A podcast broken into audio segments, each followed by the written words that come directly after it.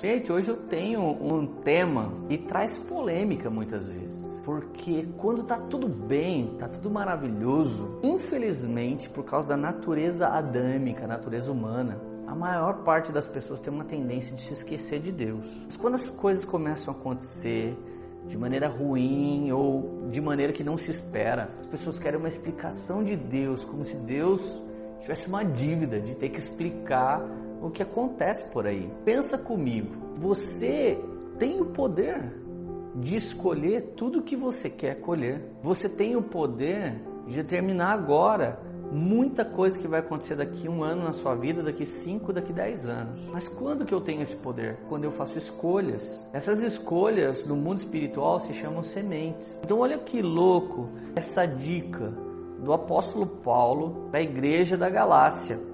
Está no livro de Gálatas, a carta de Paulo a Gálatas, capítulo 6, versículo 8. Quem semeia para a sua carne, da sua carne colherá destruição. Mas quem semeia para o espírito, do Espírito colherá a vida eterna. E não nos cansemos de fazer o bem, pois no tempo próprio colheremos se não desanimarmos. Portanto, enquanto temos oportunidade, façamos o bem a todos, especialmente aos da família na fé. Esse texto garante que você só pode colher o que você planta. E eu já vi muita gente que escolheu, sabe, com suas atitudes falar assim: Deus, dá licença da minha vida, eu faço o que eu quero. E de repente começa a vir umas colheitas do egoísmo, do humanismo, do achismo, do egocentrismo e de todo tipo de ismo ruim. Quando essas colheitas vêm, os caras querem uma resposta de Deus. Então o texto é bem simples: o que você quer colher? Planta.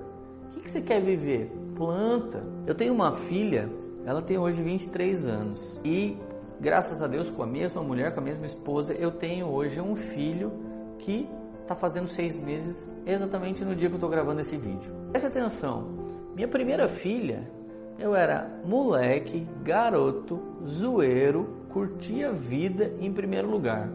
Quem cuidava dela era minha sogra e cuidou muito bem, por sinal. Mas eu me lembro que chegou um momento da minha vida que eu chegava para buscá-la Batia na porta da casa da minha sogra, ela botava a carinha na janela e falava assim: Oi, seu pai, tudo bem? Eu falava, mas que droga, cara, essa menina me chama de seu pai, eu sou o pai dela, como é que ela me chama de seu pai? Mas o que, que acontecia? O contexto de vida dela é: seu pai vai vir te buscar, seu pai ligou, seu pai tá aí.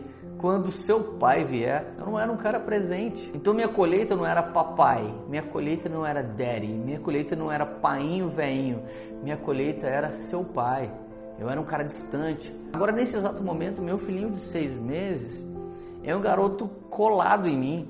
Em época de Covid, em que eu estou em casa, ele tem um convívio full time comigo. Todo momento da vida dele é comigo. Há seis meses ele está junto de mim. Então ele, ele me vê, ele pula no berço, ele pira, ele grita e eu tenho que pegá-lo. Isso é o que? É um algo que eu plantei. Eu plantei na vida da minha filha um relacionamento à distância da minha primeira filha. E desse meu filho, eu plantei um relacionamento muito próximo. Então, de verdade, tudo que queremos colher, nós escolhemos quando escolhemos a semente. Você quer ser rico?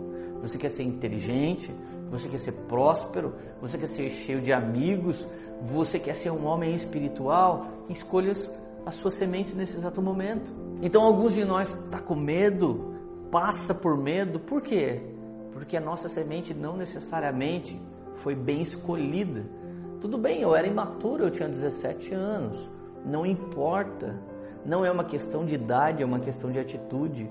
Eu conheço um monte de caras hoje que têm 17 anos que estão fazendo boas escolhas. Eu não fiz. Mas sempre é tempo de começar a plantar uma boa semente.